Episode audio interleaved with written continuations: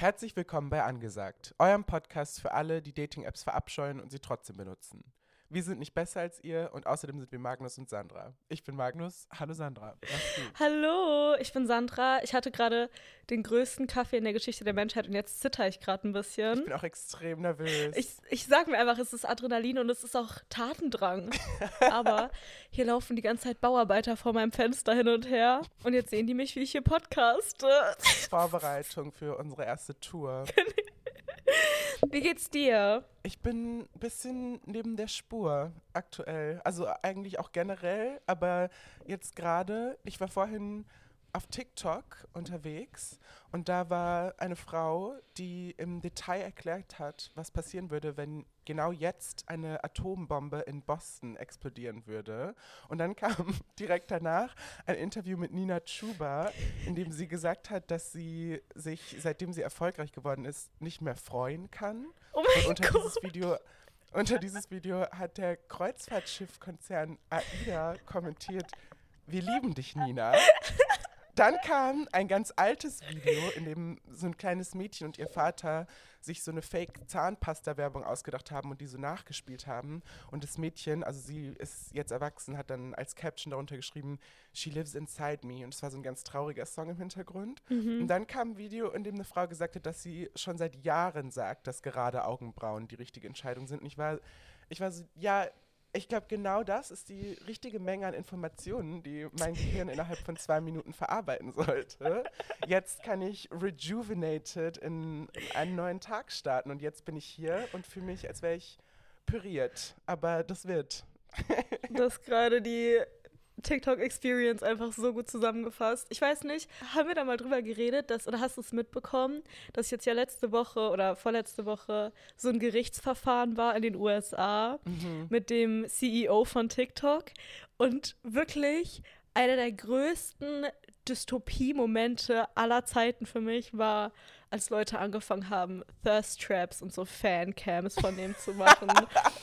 Und ich war so, was ist los bei euch? Also wirklich, irgendwas läuft da gerade gar nicht. Was ich sonst zurzeit viel auf TikTok reingespült bekomme, ist natürlich, äh, dich wird es mehr treffen als andere, die Trennung von Taylor Swift und ihrem blonden Nichtsjungen Joe Alwyn. Wie fühlst du dich? Wie geht's dir? Danke. Ich ähm, bin am Montag, glaube ich, nee, am Sonntag, keine Ahnung, ich weiß, du, die Tage, sie sind zerflossen. Ich äh, bin aufgewacht, ich bin auf TikTok und ich habe das direkt gesehen und ich war so, nein, niemals. Also wirklich, das ist eine Lüge.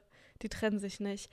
Und dann ist irgendwann, aber wurde es bestätigt und irgendwie, ich war schockiert, aber irgendwie juckt es mich halt auch nicht so sehr, weil irgendwie, also die Beziehung war ja wirklich nicht so public. Dementsprechend war das für mich auch nicht echt und Taylor Swift ist für mich auch AI. Also sie ist kein echter Mensch. Guter Punkt. Ja, und irgendwie, ich habe das Gefühl, durch die ganzen Trennungen das letzte Jahr sind wir so abgehärtet, dass uns irgendwie nichts mehr überraschen kann, weißt du? Ich weiß, was du meinst. Äh, gleichzeitig war ich überrascht von anderen Celebrities und dem Unfug, den sie getrieben haben. Ich möchte kurz hier deine Meinung abfrühstücken. Kylie Jenner und Timothy Chalamet. Das ist nicht echt. Das ist, das kann nicht echt sein. Ich glaube, das ist, wie heißt der Schauspieler nochmal, der von Scott Pilgrim Against the World? Michael Sarah. Genau, das ist wie Michael Sarah und Kim Kardashian. Ich glaube, das ist ein. das haben die Leute sich ausgedacht. Oder wie mit SZA und, und Bill Nye. War das nicht auch so ein Ding?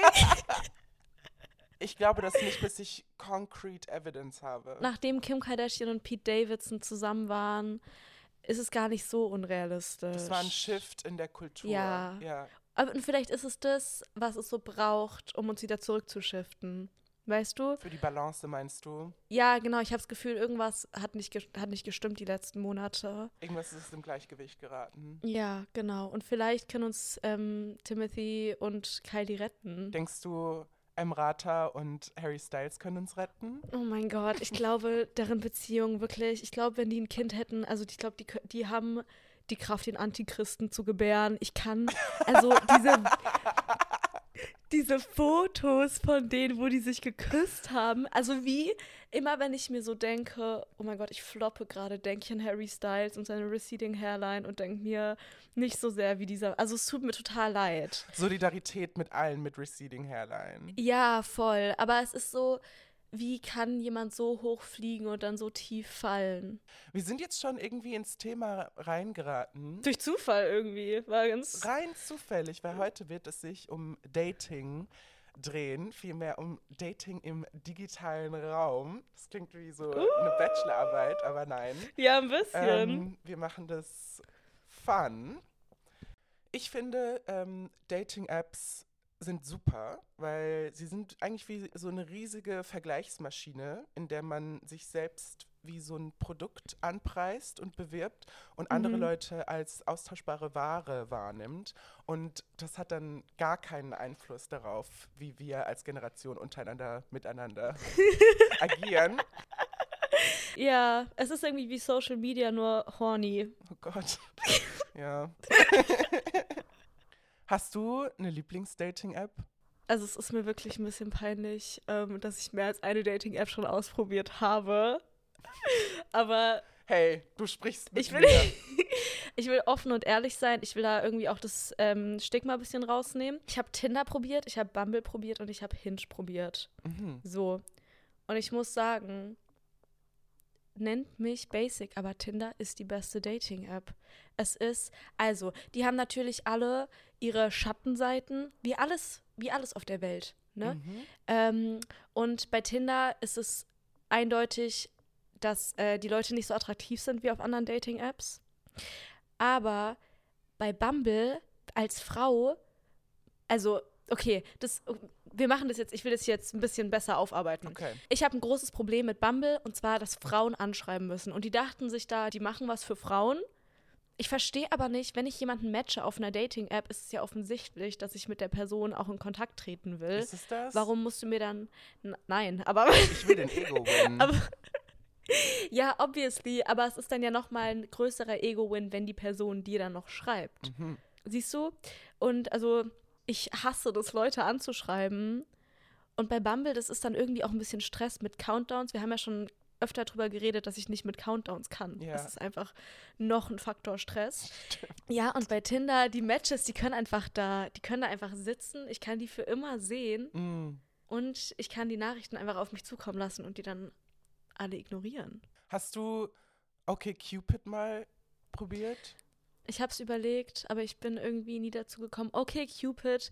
Ich weiß nicht, ich glaube, das ist ja auch einfach eine normale Dating-App, aber in meinem Kopf ist es irgendwie wie Parship. Interessant. Ich habe okay Cupid eine Zeit lang genutzt und ich finde, es ist wie Tinder, aber für Leute, die poly sind. okay. Aber ich war dann da, weil ähm, Tinder hat mich, wie sagt man, gebannt. Und es ist so, wenn man einmal gebannt ist, ist man für immer gebannt. Und sie sagen dir auch nicht warum.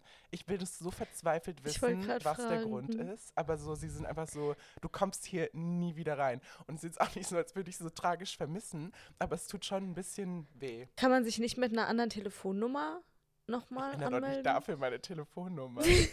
ja, dann ist es dir nicht wichtig genug. Ich würde es machen für die Liebe. Auf Tinder will ich nicht glücklich werden. Mm. Nicht, dass ich mit irgendeiner anderen App. Ja, ja ich glaube, ja, das nehme ich zurück. Anspruch. Ich bin auch gerade auf komplett Pause. Ich bin gerade bei allem raus. Ich auch.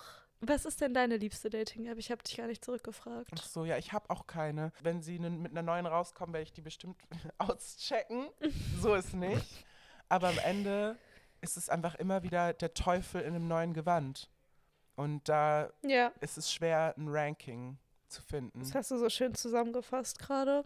Neulich habe ich ein Buch ähm, über generell so Beziehungen, wie Beziehungen gerade geformt werden und so habe ich halt gehört. Und da ging es auch in einem Kapitel viel um Dating-Apps und halt darum, dass die viel, viel schädlicher sind, als halt viele Leute so checken. Und dass Dating-Apps ja eigentlich so konzipiert sind, dass du eben drauf bleibst. Ja. Und dass du jetzt nicht unbedingt die Liebe deines Lebens findest. Ich glaube, man kann viel Spaß haben auf Dating-Apps, aber ich glaube, die Langzeiteffekte, da wird so bestimmt in den nächsten zwei Jahren kommt da so eine Studie raus, wo so rauskommt, wir sind alle tot. ja, metaphorisch gesehen in Bezug auf Liebe. Mhm. Sicher. Ich habe gestern, auch in Vorbereitung für diese Folge, ähm, ein Buch, also ein Comic gelesen.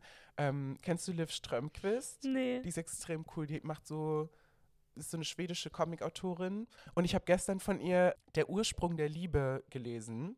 Und da gibt es so eine Sektion, wo sie darüber schreibt, dass Liebe heutzutage wie so eine moderne Religion funktioniert. Weil die meisten Menschen sind nicht mehr gläubig, gehen nicht mehr in die Kirche und so weiter. Aber Dating-Apps sind quasi die Kirche. Also es hat sowas, der Glaube an die Liebe ist, bietet irgendwie, also so schreibt sie das, Zuflucht vor der Sinnlosigkeit des Lebens. Ja. Und man ist nicht mehr gläubig in dem Sinne, dass man sagt, Gott wird mich retten oder was auch immer. Also viele Leute bestimmt schon, aber so der große Teil Ja. der j- jüngeren Generationen.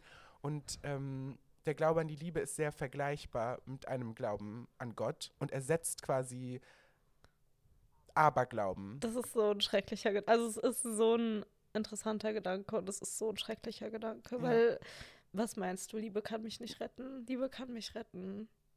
Du checkst einfach nicht. Sie hat auch gesagt, dass es diese unterschiedlichen Figuren, die es halt in Bezug auf die Kirche gibt, sowas wie Atheist oder Missionar, dass es das alles halt auch in Bezug auf die Liebe, so es gibt Leute, die sagen so, ich glaube nicht an die Liebe und dann kommen fünf Leute Mhm. und sagen, du hast einfach nur noch, nicht die richtige Person gefunden und es ist so, dass es exakt wie eine, also wie eine Religion funktioniert. Ja.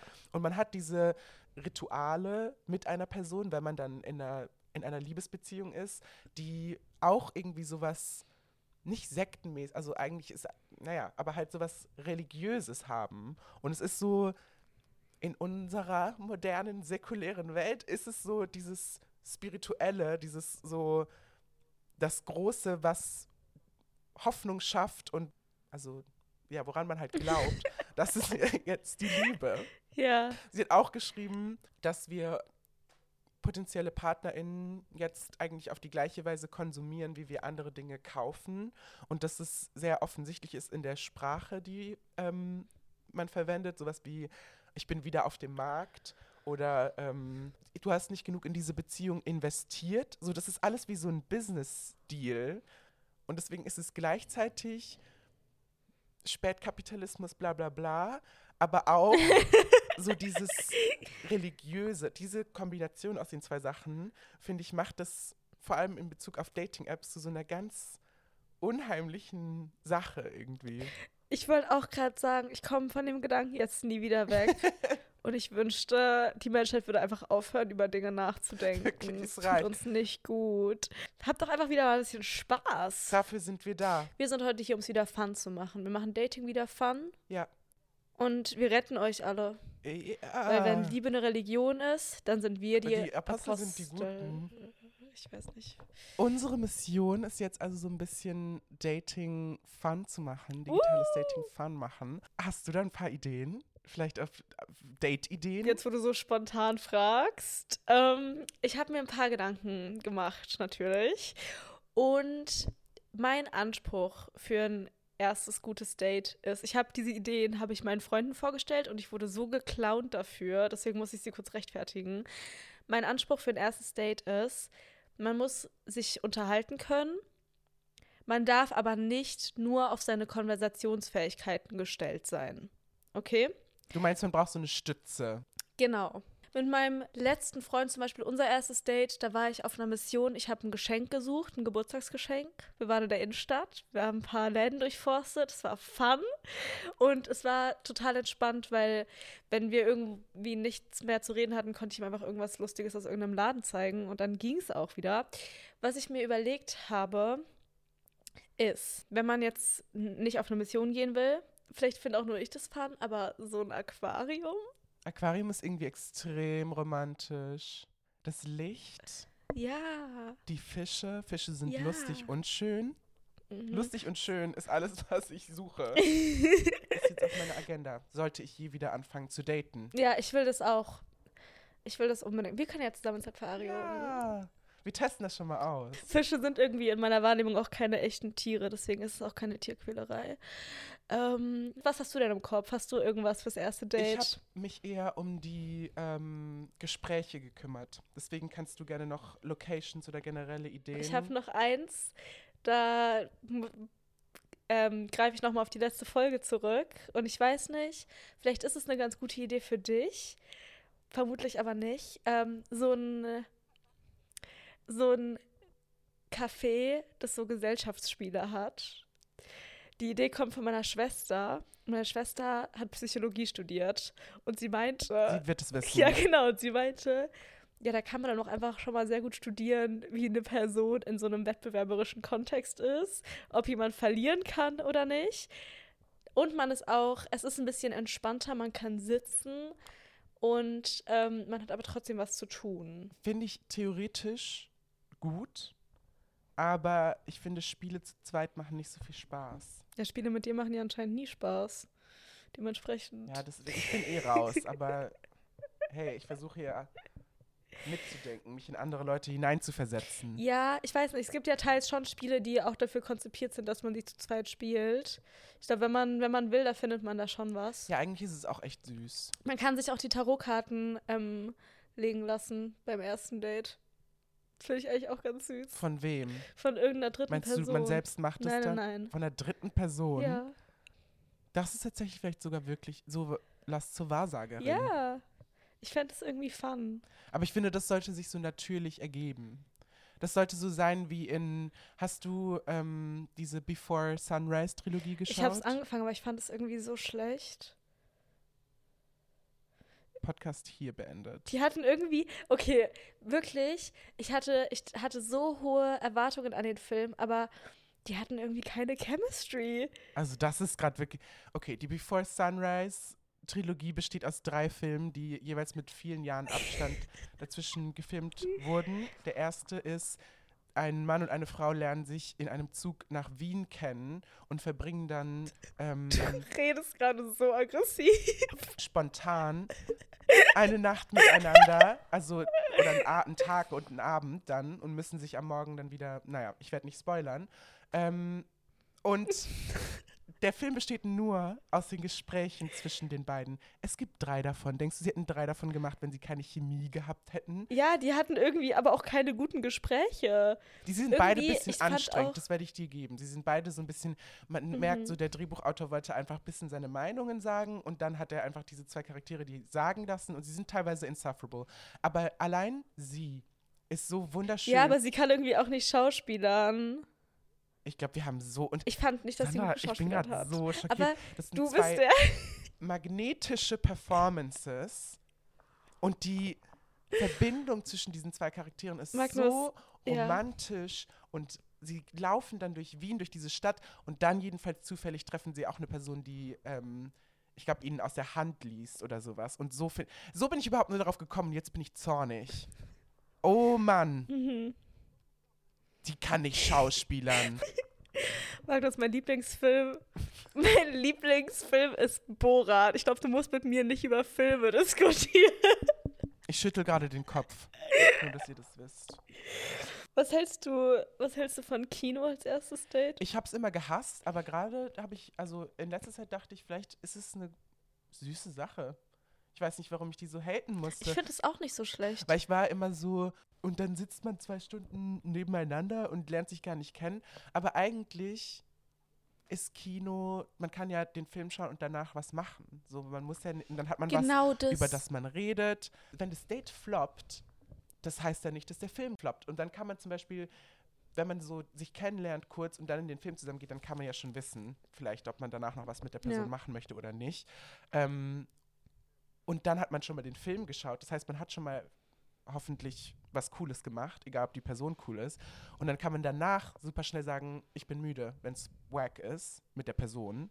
Oder Ja. man redet für immer und heiratet. ja, genau, das habe ich mir auch gedacht, weil irgendwie alle immer so anti-Kino sind, aber ich finde es eigentlich ganz gut. Ich habe zur Anti-Kino-Riege gehört und habe jetzt gerade hier on the spot meine Meinung geändert. Ihr wart live dabei. Und die Bauarbeiter vor Sandras Fenster auch. Gut, dann haben wir jetzt schon mal die Locations. Könnt ihr sogar auf ein paar erste Dates gehen. Lieber auch das dass unsere Ideen, um Dating wieder fun zu machen, Kino, Café sind.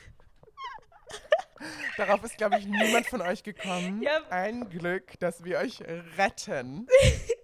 Okay, Aquarium Tarotkarten lesen lassen. Gesellschaftsspielcafé. Ich finde, da musst du mir ein bisschen Credit geben. Vor allem waren das gerade alles hören, meine wer Ideen. von euch das schon gemacht hat. Ja, Magnus, darüber reden wir. Darüber, worüber man nämlich auf Dates redet. Darüber reden wir. Ich habe diese, diese äh, Ideen schon mal auf unserem TikTok-Account, angesagt ja. Podcast, ja, so heißt es, ähm, gedroppt. Aber ich bin eigentlich sehr stolz auf sie. Ich habe sie nicht allein konzipiert, aber trotzdem. Deswegen werde ich sie nochmal an dieser Stelle anbringen. Sie haben eine Strategie dahinter. Ähm, die erste Frage eignet sich perfekt, also und sie bauen auch aufeinander auf. Die erste Frage ist perfekt, wenn man mit einem Mann auf einem Date ist und es entsteht eine Stille, die man nicht mag. Das ist wichtig, das zu ähm, clarifieren, weil ich finde Stillen extrem gut Mhm. und normal. Da kann man ein bisschen nachdenken, ein bisschen einfach sitzen. Ich verstehe, also wenn ich in der Ge Gegenwart von einer Person so gestresst bin, dass ich keine Stille ertragen kann, dann will ich auch nicht weiter Zeit mit ihr verbringen. Deswegen, ich finde, Stillen sind nicht nur in Ordnung, sondern sogar wünschenswert. Ja, ich bin auch pro Stille. Das ist so erleichternd zu hören. Aber nun kann ja die Situation, oder vielleicht merkt man, die andere Person empfindet diese Stille nicht als entspannt und sie will gerade Gesprächsstoff und kommt nicht drauf, dann kann man ihr oder eigentlich eher ihm auf die Sprünge helfen, indem man sagt, was ist das gefährlichste Tier, das du in einem One-on-One-Kampf besiegen könntest? Und hier ist die Garantie, dass zehn Minuten gefüllt sind. Zehn Minuten Monolog. Da kann gut ein lockeres, easy Gespräch daraus entstehen aus der Mhm. Frage. Oder man kann erstmal kurz einfach recovern und ihn reden lassen und erstmal so nicht zuhören. Man kann irgendwie auch testen, wie größenwahnsinnig das Date ist. Weil es ist so, wenn er sagt Bär oder Tiger, dann Schatz, lass sein. Und hier kann man schon viel analysieren aus den Antworten. Also wie gesagt, entweder man hört sie sich gar nicht an, weil man gerade seine eigenen Probleme hat, oder man geht rein. Man kann auch mit dem Date darüber sprechen, wie kommst du darauf, dass du denkst, dass du einen Tiger besiegen Ja. könntest. Und schon hat man so ein Fun Banter und man kann sich so, das finde ich eh die beste Dynamik, wenn man sich so ein bisschen auf die nette Art disst, aber nicht auf die blöde Art. Und dann, So süß. Wenn das nicht reicht, Ja. kann man die Bonusfrage stellen. Würdest du lieber gegen zehn entengroße Pferde kämpfen oder gegen eine pferdegroße Ente? Es hat so lange gedauert, diesen Satz mir zu überlegen. Ich erinnere mich, ich erinnere mich noch daran, als ich das für das TikTok gesagt habe, ich musste das zehnmal aufnehmen, weil ich mich immer vertauscht habe. Aber es ist eine pferdegroße Ente Mhm. oder zehn entengroße Pferde. Was sagst du da? Entschuldige. Es wird kurz persönlich. Ich bin hochmütig, wenn es äh, um diese Frage geht, weil ich glaube, dass ich die eine pferdegroße Ente zähmen könnte. Ich glaube, wir, sie würde mich mögen. Und dann, also, und am, in meiner Vorstellung würden wir uns umarmen am Ende. Ja, gut. Und dann wäre das nicht ja, so, doch, ich sehe das aber auch für dich. ich würde sie nie töten können. Wenn ihr dann ähm, Freunde seid am Ende, dann hast du auch so ein fliegendes Gefährt. Ja, denk nämlich strategisch. Ich sehe nur Pros. Was, was würdest du Die sagen? zehn entengroßen Pferde, glaube ich. Ich habe auch, also weil Enten, zehn ist ja wirklich nicht so viel. Aber Enten sind jetzt auch nicht winzig, sind keine Spatzen. Aber ich glaube, man könnte die schon wegtreten. Sandra, es ist, als wären wir auf einem Date gerade. Und ich bin auch ähnlich aufgeregt. Ich habe auch irgendwie habe ich ein Problem mit Pferden. Ich weiß nicht so ganz, was es ist, aber ich kann nicht mit Pferden. Dementsprechend, ich glaube, das wäre auch ganz gut für mich eigentlich. Ich finde die Vorstellung so witzig, wie du so in diese kleinen Pferde so reintrittst und sie werden so geschleudert. Ja. Jedenfalls, das ist, finde ich, schon mal eine gute Taktik. Auf, in jeder Hinsicht sind das gute Fragen, die man stellen kann. Vor allem, weil man auch dadurch rausfindet, hat die Person überhaupt Lust auf so bisschen Banter, bisschen sich auf was einlassen, sich was vorstellen, Ja. hat die Person F Fantasie und Spaß am Leben. Das hat man Ja. damit schon direkt abgedeckt. Die zweite Frage lässt einen mehr darüber erfahren, was die andere Person sucht. Und es ist ganz simpel, wer ist dein Celebrity Crush? Gut. Das ist fun, darüber zu reden. Man weiß auch dadurch schon ganz viel über die Interessen einer Person. Wenn er, wenn er jetzt beispielsweise er Megan Fox sagt, dann ist es so, Mhm. okay, das ist so lame. Das Mhm. ist so unfassbar lame. Hast du die Szene von ihr in dem Transformers-Film gesehen? So, das ist, wenn er sagt, Megan Fox in Jennifer's Body, andere, andere Konversation. Aber man weiß direkt, woher kommen diese Crushes? Ja. Warum hast du sie? Wer ist dein Typ?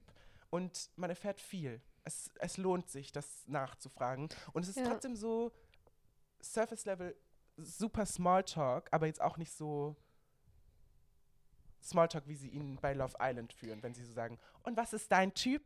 Ich liebe Südländer, Ja, oh mein die Gott. 1,90 sind. Ja.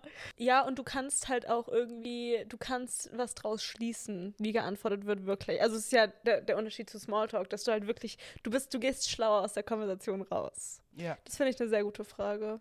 wer ist deiner? Mein Celebrity Crush ist Damon Alban. Den kenne ich gar nicht. Doch, doch, doch, doch, doch, den kennst du. Das ist der äh, Frontman von Blur und von Gorillaz. Das ist dein Celebrity Crush? Ja, also er ist inzwischen alt, aber wirklich, der sah früher so gut aus. Ah, doch. Davon habe ich viel gehört. Ja, Der ist von vielen Leuten auch der Crush. Ja. der geht hart, ja. Was, wer ist deiner? Naja, obvious. Paul Mescal.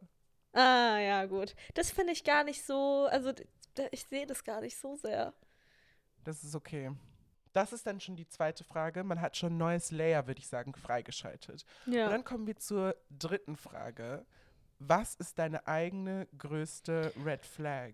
Uh. Hier kann man dann natürlich darüber einordnen, ähm, was sieht die Person als ihre Schwäche? Was ist sie aber auch bereit, natürlich jetzt gerade bei einem ersten Date als Schwäche preiszugeben? Ähm, was würde sie Ja. aber vielleicht auch bei anderen als Red Flag ansehen? Wie stuft sie das ein? Und auch, was könnte später zu einem Problem werden? Also es ist wirklich sehr drittes Mhm. Level an Frage. Ja. Was ist, was ist das bei dir?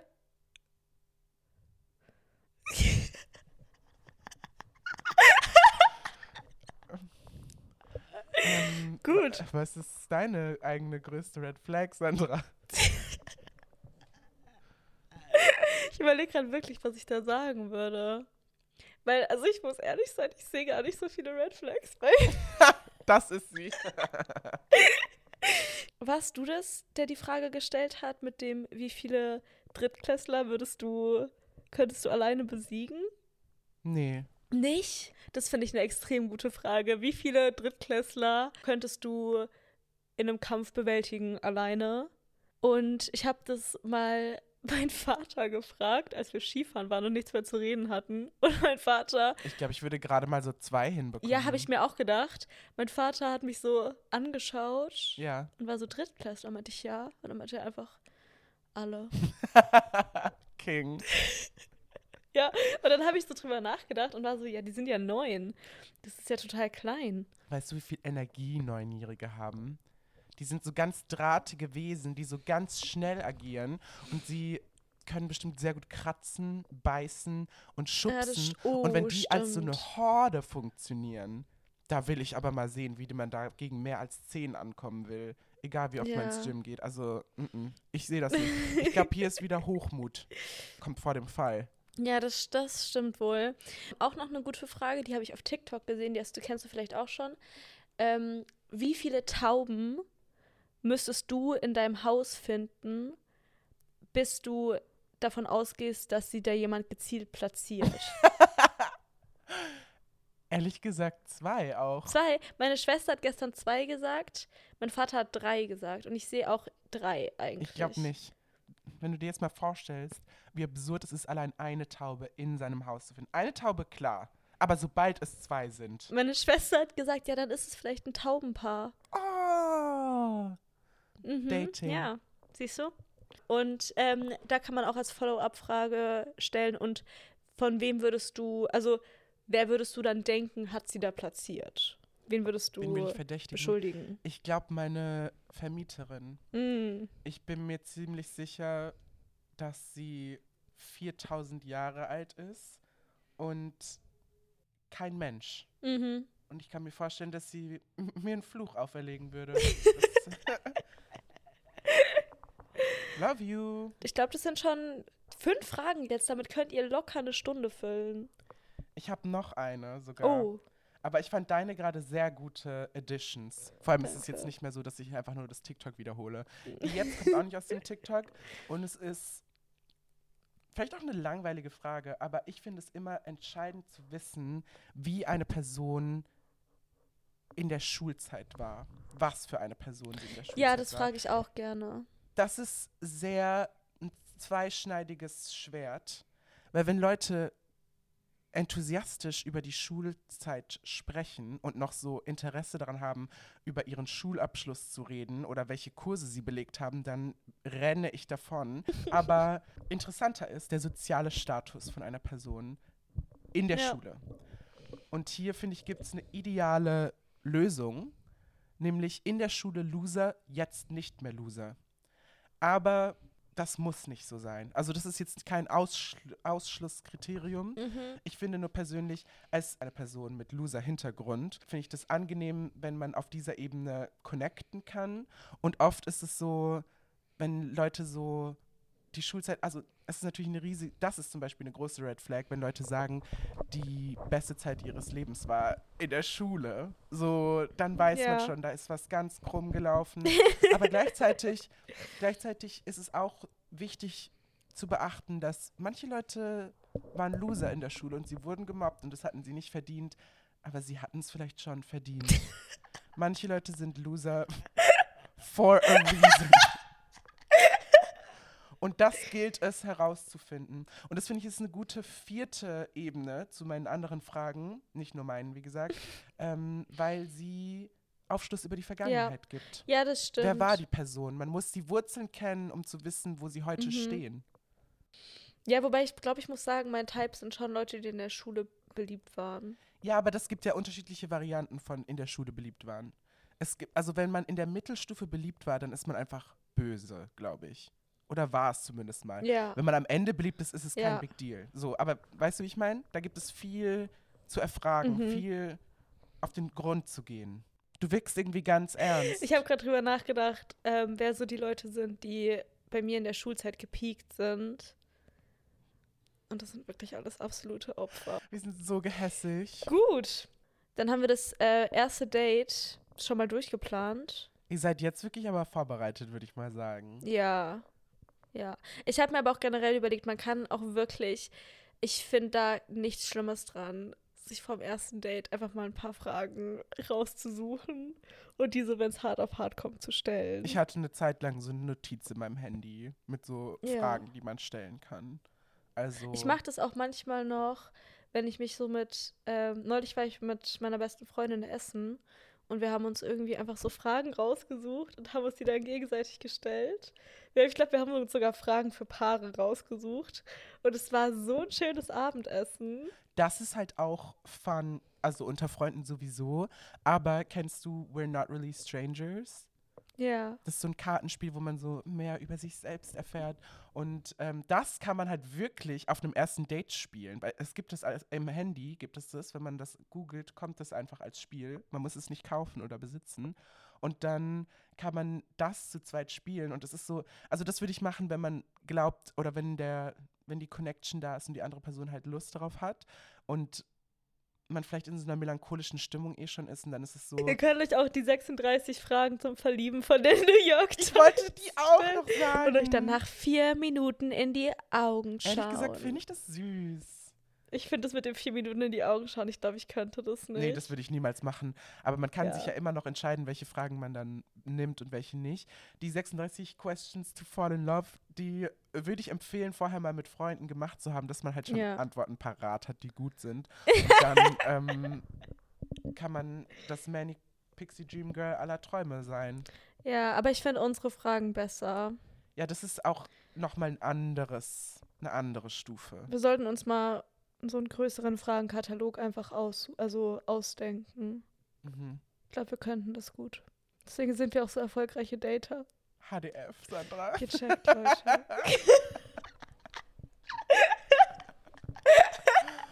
Ach, Dating, Leute. Hm. Oder?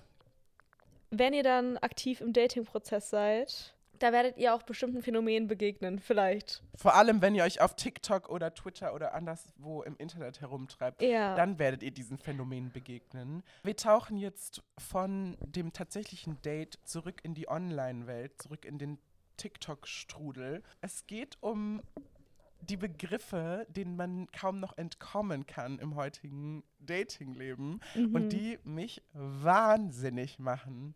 Es geht, es geht um Gaslighting, Lovebombing, Ghosting, Orbiting, Future Faking und Breadcrumbing. Von wie vielen dieser Begriffe könntest Oh du mein sagen, was Gott. sie bedeuten? Mir kommt Gaslighting bekannt vor, mir kommt Lovebombing bekannt vor und mir kommt Ghosting bekannt vor. Und die anderen drei habe ich noch nie gehört. Okay.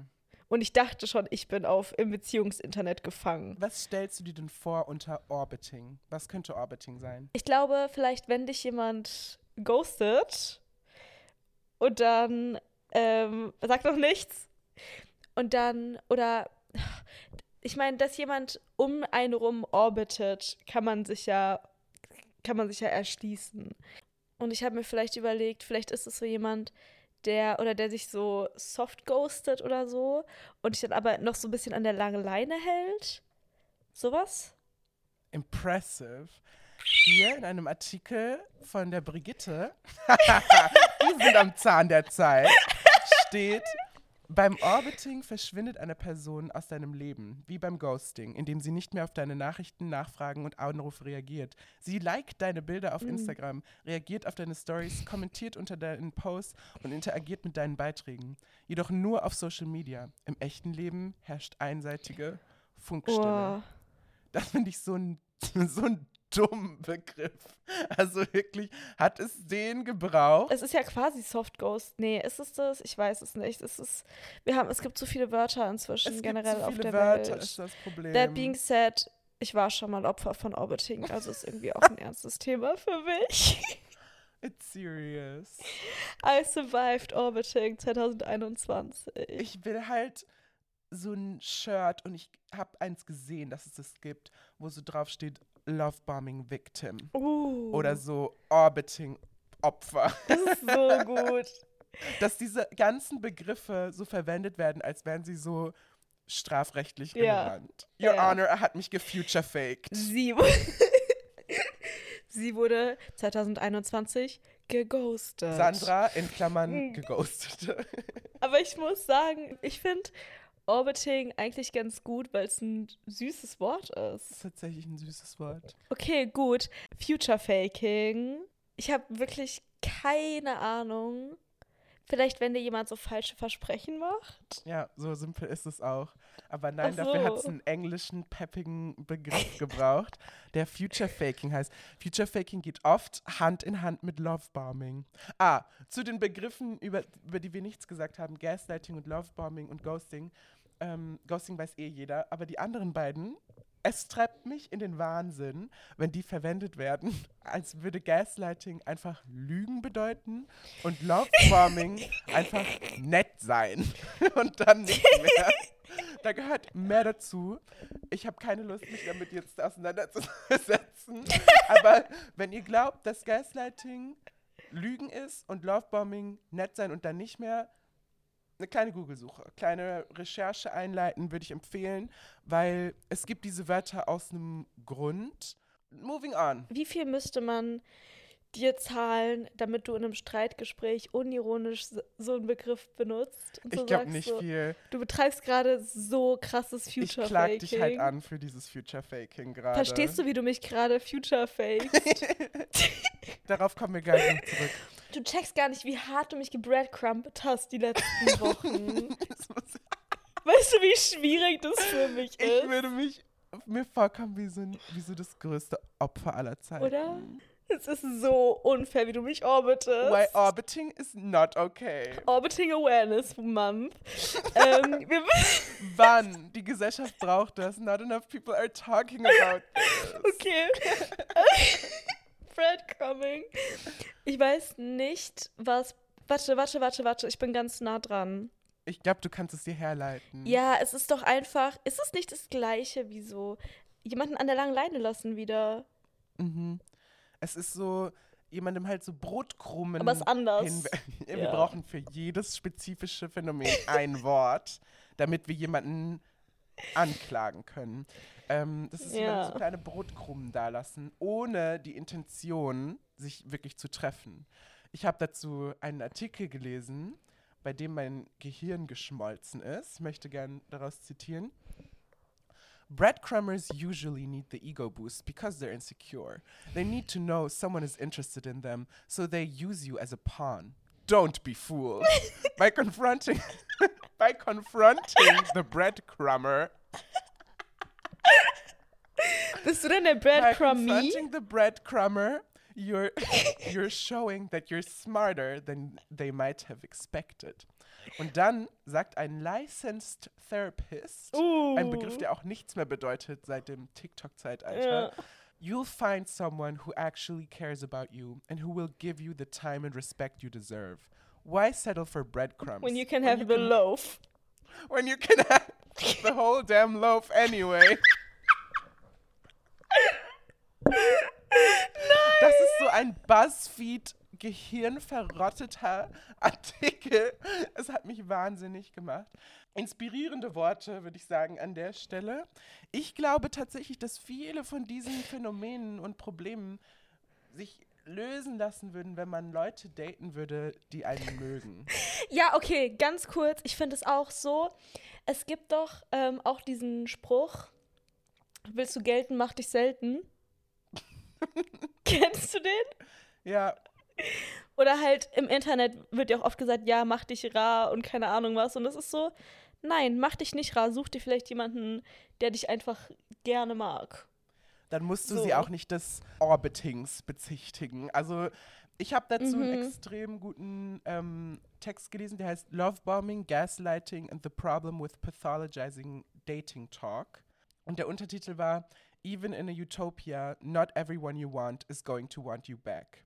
Und es geht in dem Text darum, dass alle momentan versuchen, dieses nicht Greifbare, was ihnen während so einem Dating-Prozess angetan wird. Und es geht auch immer um dieses so Opfer-Täter-Ding und nicht einfach so, zwei Leute haben versucht zu daten und es ist dann halt nichts daraus geworden, sondern es gibt, es gibt immer ein Opfer und einen Täter. Und natürlich gibt es das manchmal, vor allem bei Gaslighting und Lovebombing. Das sind ernstzunehmende Dinge, aber oft werden diese Begriffe einfach verwendet, damit der Schmerz, den Leute empfinden, so als gerechtfertigt Mhm. gelten kann. Und das ist so, diese Begriffe werden halt wirklich, die werden aus dem Boden gestampft. Jeden Tag habe ich das Gefühl, gibt es ein neues Dating-Wort, was man dann anderen Leuten vorwerfen kann, Ja. was sie einem angetan haben. Und ich fand den letzten Satz ähm, in dem Artikel oder Text ganz gut. You can't trick yourself out of feeling pain through terminology alone. So, diese Begriffe helfen dir am Ende nicht wirklich so viel dabei, Ja. das zu verarbeiten. Und es hilft dir auch nicht so viel, wenn du dich immer als ähm, er und hat mir das angetan und das und ich bin ein Opfer von, obwohl ich nach wie vor ein Shirt will, auf dem Lovebombing Mhm. Victim steht. so, das hilft dir am Ende nicht. Ja, manchmal passieren halt unfaire Sachen. Und es sind auch nicht alle Leute, die euch jemals verletzt haben, so bis zu ihrem Kern schlechte oder auf, auf ihren Kern schlechte Menschen. Ja, ich finde immer, wenn, wenn so eine Datingphase von jemandem vorbeigeht, geht so direkt das Narrativ los. Entweder er war böse oder, also so, eigentlich ist es immer, er war Mhm. böse. Und eigentlich auch immer er. Ja, wobei ich auch sagen muss, ich, ich glaube, das kann schon manchmal ein ganz gutes Mindset sein, wenn man es nicht für immer beibehält. Also ich verstehe, dass man am Anfang irgendwie sehr viel, sehr, man fühlt sehr viel und man fühlt auch viel, was so nicht ganz rational ist. Und ich glaube, es kann einem ähm, Herzschmerz halt total vereinfachen, wenn man die andere Person einfach komplett Ich verteufelt. glaube, dass du recht hast mit dem Verteufeln, aber ich glaube halt, dass es nicht gut ist, sich dann diese Begriffe Mhm. herzunehmen, wie so Munition, Ja. die man dann auf die andere Person so, du hast mich gefuture-faked. Ja, ja, das auf jeden Fall. georbitet. Wie schon gesagt, wenn so, wenn so eine Freundin von mir sich von ihrem Typen trennt oder so und ich dann und dann so vor mir weint und dann so sagt, er hat mich irgendwie so krass gebreadcrumbed die ganze Zeit. Dann, also da muss ich dann halt auch aufstehen und gehen. Aber was ich auch noch sagen wollte, irgendwie, ich finde generell, das ist wieder so ein Phänomen vom Internet, dass halt Sachen viel zu sehr schwarz und weiß gesehen werden, auch mit halt den ganzen Begriffen und viel zu sehr pauschalisiert werden. Und ich habe auch gemerkt, wie oft Leute von ihren Beziehungen erzählen, auf TikTok zum Beispiel, und wenn auch nur eine Sache nicht optimal läuft, sind die Kommentare voll mit Girl, leave him. If he wanted to, he would. Ja, genau. Sind die Kommentare voll mit Ja, oh, verlass ihn. Ich hoffe, dein Ex-Freund macht Schluss, keine Ahnung was. Und es werden auch viel zu voreilig. Und ich, vielleicht bin ich die letzte Person, die das sagen sollte. Aber es werden viel zu voreilig Sachen als toxisch abgestempelt, die es einfach nicht immer sind. Und manche, manchmal verhalten sich Leute nicht auf eine bestimmte Art und Weise, weil sie dich nicht lieben oder weil sie schlechte Menschen sind oder toxisch. Es gibt so viele Gründe, für, für dafür, wie Leute sich in romantischen Beziehungen verhalten. Und ich finde auch, in also romantische Beziehungen können so viel in Leuten auslösen, weil es ein Stück weit ja auch so existenziell ist, weil es ja auch eine Sache ist, die wir alle wollen. Wir alle wollen eine glückliche Beziehung zu jemand anderem führen. Und ich glaube, es kann total, ich, ich glaube, ich verrenne mich gerade auch ein bisschen, aber es kann total viel in einem triggern, glaube ich. Und ich finde, es wird viel zu streng mit Leuten umgegangen im Internet bezüglich deren Verhalten in Beziehungen. Das glaube ich auch. So. Vor allem mischen sich alle immer ein und haben dann so eine Meinung dazu und sind so, es müsste so und so sein. Alle sind irgendwie überzeugt davon, es gibt die eine perfekte Beziehung und die läuft dann einfach. Dafür muss man nichts tun, aber es ist halt so Arbeit. Ja. Und es ist so, manchmal ist es schlechter, manchmal ist es besser. Eine Honeymoon-Phase läuft nicht für immer. So, das ist einfach so, I don't know. Ich habe das Gefühl, ähm, vor allem auf TikTok mit so Dating-Coaches werden immer so Sätze, die versuchen immer Sätze zu formulieren und die als universelle, universale, Universalregel dann einfach festzusetzen, wie dieses If he wanted to, he would. Oder wenn er dir nicht schreibt, dann will er dich nicht. Oder keine Ahnung was. Und das sind dann immer so ganz einfache Sätze und man denkt sich dann immer, ja, das kannst du dann ja auf alles benutzen, aber kannst du eben nicht, weil jede Situation anders ist. Ja. Und ich finde es sehr schwierig und man muss es halt irgendwie immer im Hinterkopf behalten, weil ich selbst bei mir manchmal merke, dass ich mir dann sowas, dass ich dann sowas nehme und so bin, so, oh mein Gott, ja, stimmt halt. Und es ist so, nee, also lasst euch nicht von so fremden Leuten erzählen, wie, wie eure Beziehung zu sein hat. Punkt. Gut. Gut gesagt. naja, also von der Rubrik ist mal wieder irgendwie das Fazit, seid nicht so viel im Internet, geht raus. Das ist, finde ich, heute auch Recurring Theme. Ja.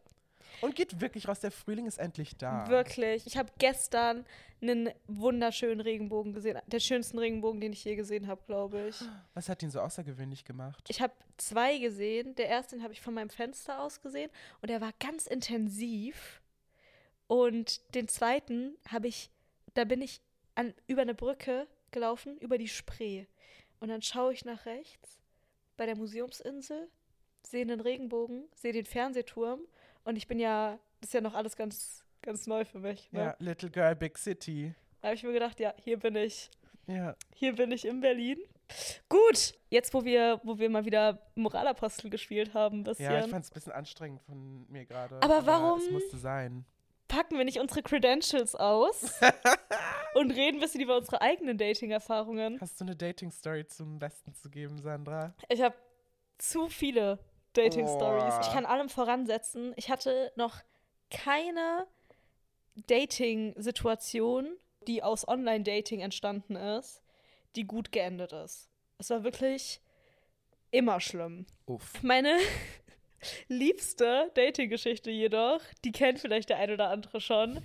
Ähm, das war das allererste Tinder-Date, auf dem ich jemals war. Und es ist wirklich ein Wunder, dass es nicht das letzte war. Ich glaube, du kennst sie auch schon. Aber für alle anderen, schließt eure Augen, setzt euch hin. Ich nehme euch jetzt mit auf eine meditative Gedankenreise. die nur halt einfach nicht meditativ ist, sondern vielleicht einfach euren Fight or Flight aktiviert. Ich bin so bereit. Ich schließe So. auch meine Augen. Wir schreiben August 2021. Ich hatte mich kurz davor von meinem Freund getrennt nach zwei Jahren und war so, oh mein Gott, ich kann jetzt Tindern. Da bin ich auf Tinder, nichts ahnt und matche mit einem Typen, den ich total süß fand. Ähm, und dann haben wir irgendwie angefangen zu schreiben und dann turns out, der war irgendwie, der kommt eigentlich aus von ganz woanders her, aber war in Freiburg für ein paar Tage.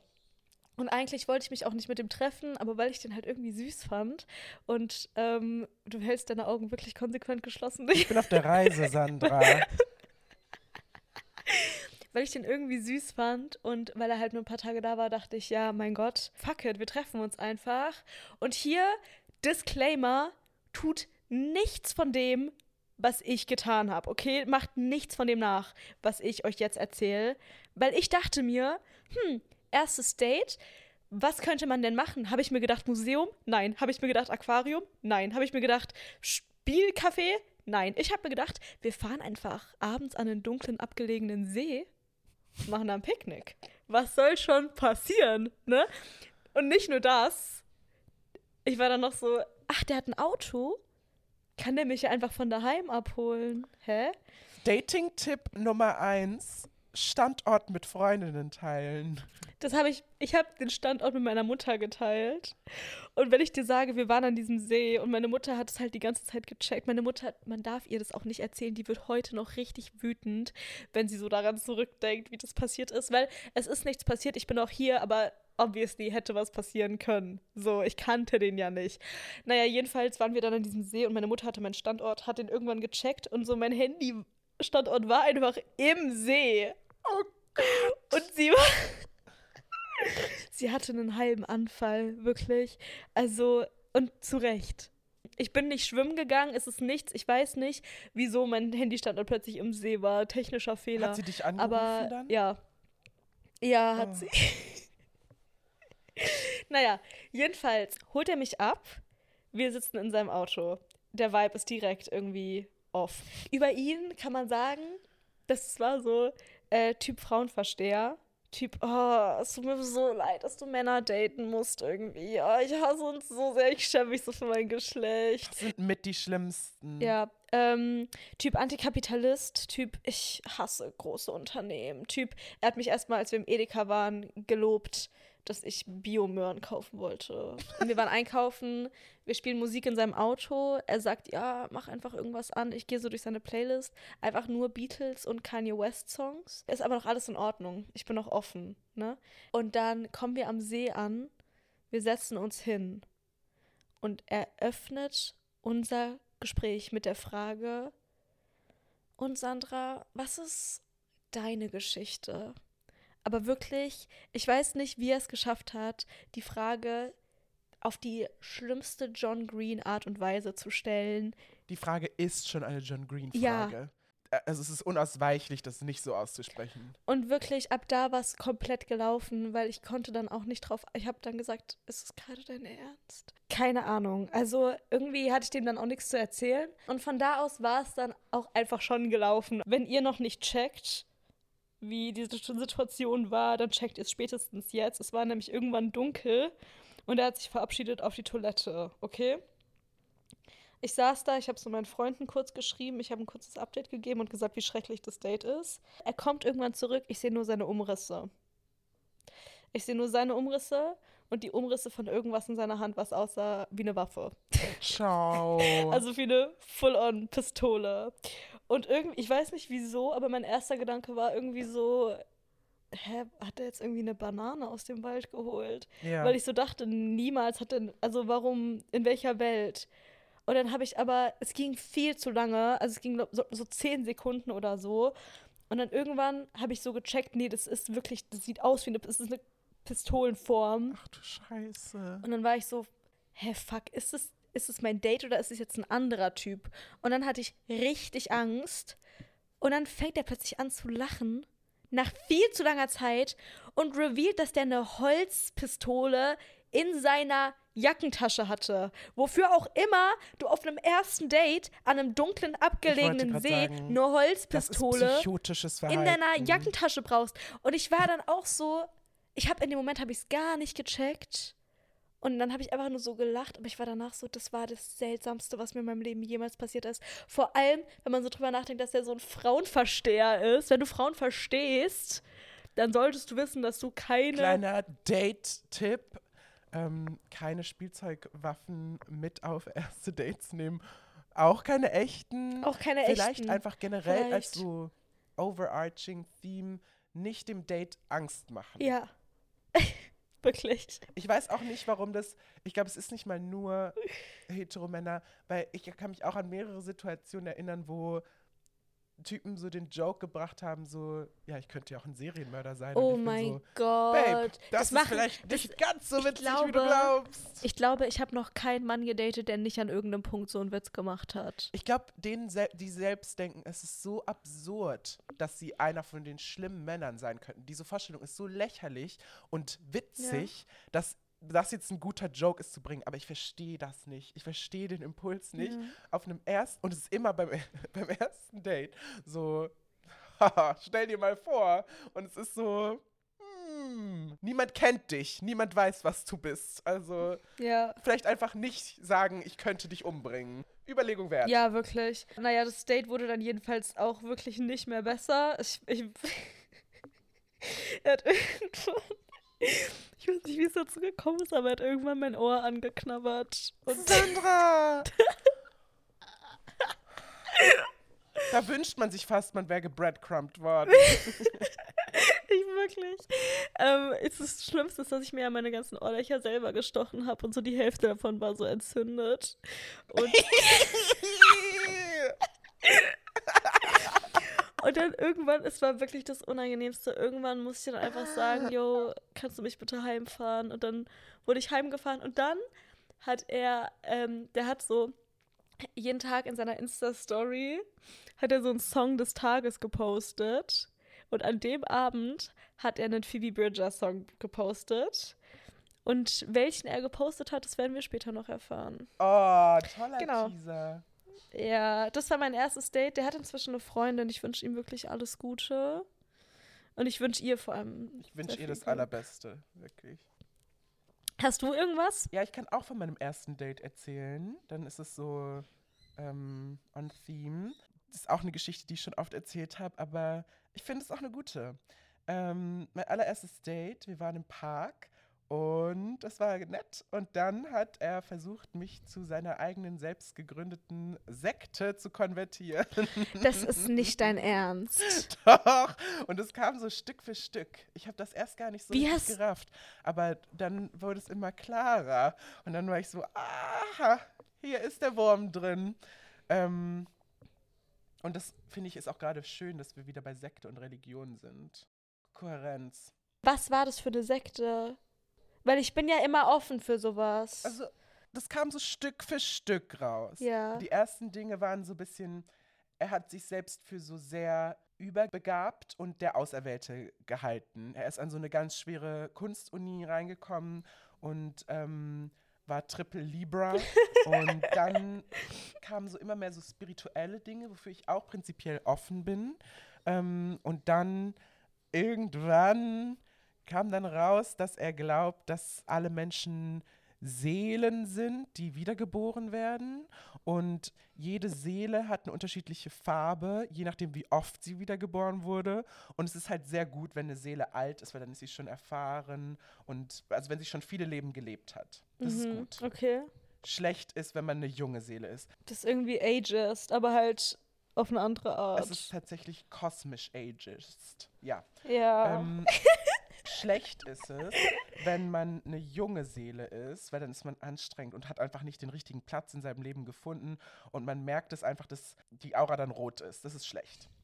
Gut ist, wenn die oh, Aura Leute sagen immer, dass ich rot wäre, wenn ich eine Farbe wäre. Was heißt das für mich? nichts Gutes, aber ich bin blau, das ist auch nicht viel besser.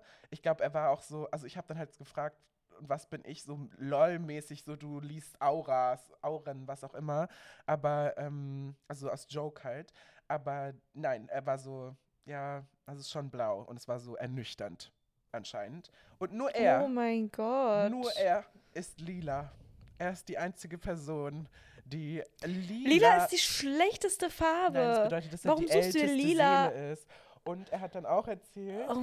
er war eben in diesem Kunst, was auch immer der er ähm, studiert hat. Und dann war er in so einer Vorlesung und er war so, er hat sich die Vorlesung dann nicht angehört, weil ihm aufgefallen ist, dass er in einem vergangenen Leben der Architekt war, um den es in der Vorlesung ging. Wow. Und deswegen musste er sich das nicht Aber geben. irgendwie gibt mir das was. Ich war so, hey, liebe das für dich, Ja. so delusional support. Aber ähm, ich schau mal, wie die Bahnen fahren. Und das war mein erstes Date. Ich kann nicht fassen, dass es passiert ist. Oh mein Gott. War das in Berlin? Nee. Aber eigentlich war es ganz Wo nett. war das? Im Süden. Im Süden. Eigentlich war es ganz nett. I should, I should call him.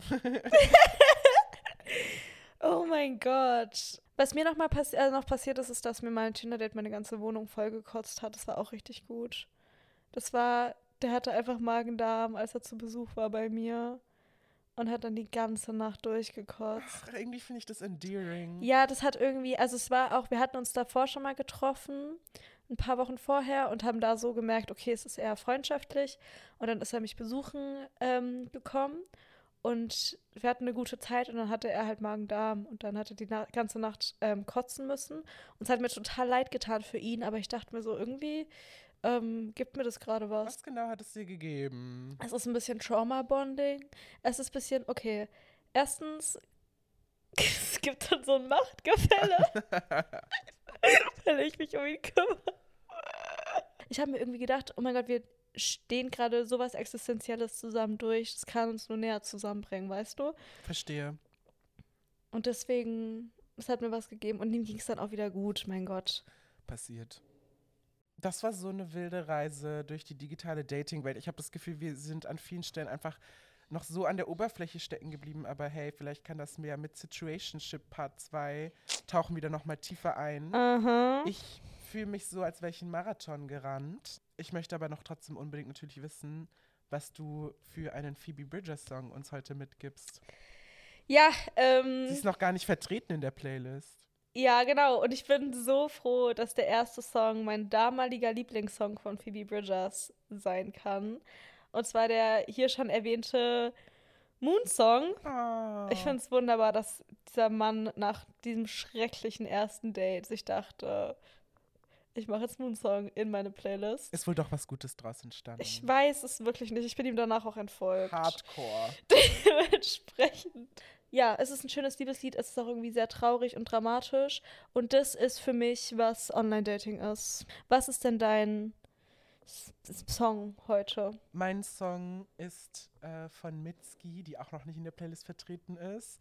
Aha. Ähm, und zwar First Love slash Late Spring. Ähm, diesen Song, der ist perfekt zu hören, wenn man gerade einen Crush hat. Es drückt so, finde ich, die Spannung aus. So, wenn man so merkt, dass was die Person tut und wie sie, also dass sie, die Person so eine, oh, ich, jetzt muss ich es auch sagen, so eine Macht über einen hat. es ist so dieses Gemisch aus Aufregung und Angst, wenn man so fast explodiert und man merkt, man ist so zu tief drin. Und eigentlich ist es aber auch voll das schöne Gefühl, weil noch nichts ist schiefgegangen, aber es wird bald schief gehen. Bald geht Ja. alles in Flammen auf. Das ist ein Song, zu dem kann man die Wände hochlaufen und das finde ich ist, was diesen Frühling angesagt ist. Und das ist das schönste Abschlusswort, das ich mir hätte wünschen können für diese Folge. Ich habe das Gefühl, ich bin ein anderer Mensch. Ich auch, aber ich weiß nicht, ob ins Positive. Nee, ich auf eine negative Okay, Weise. ja, ganz klar. okay, gut, cool.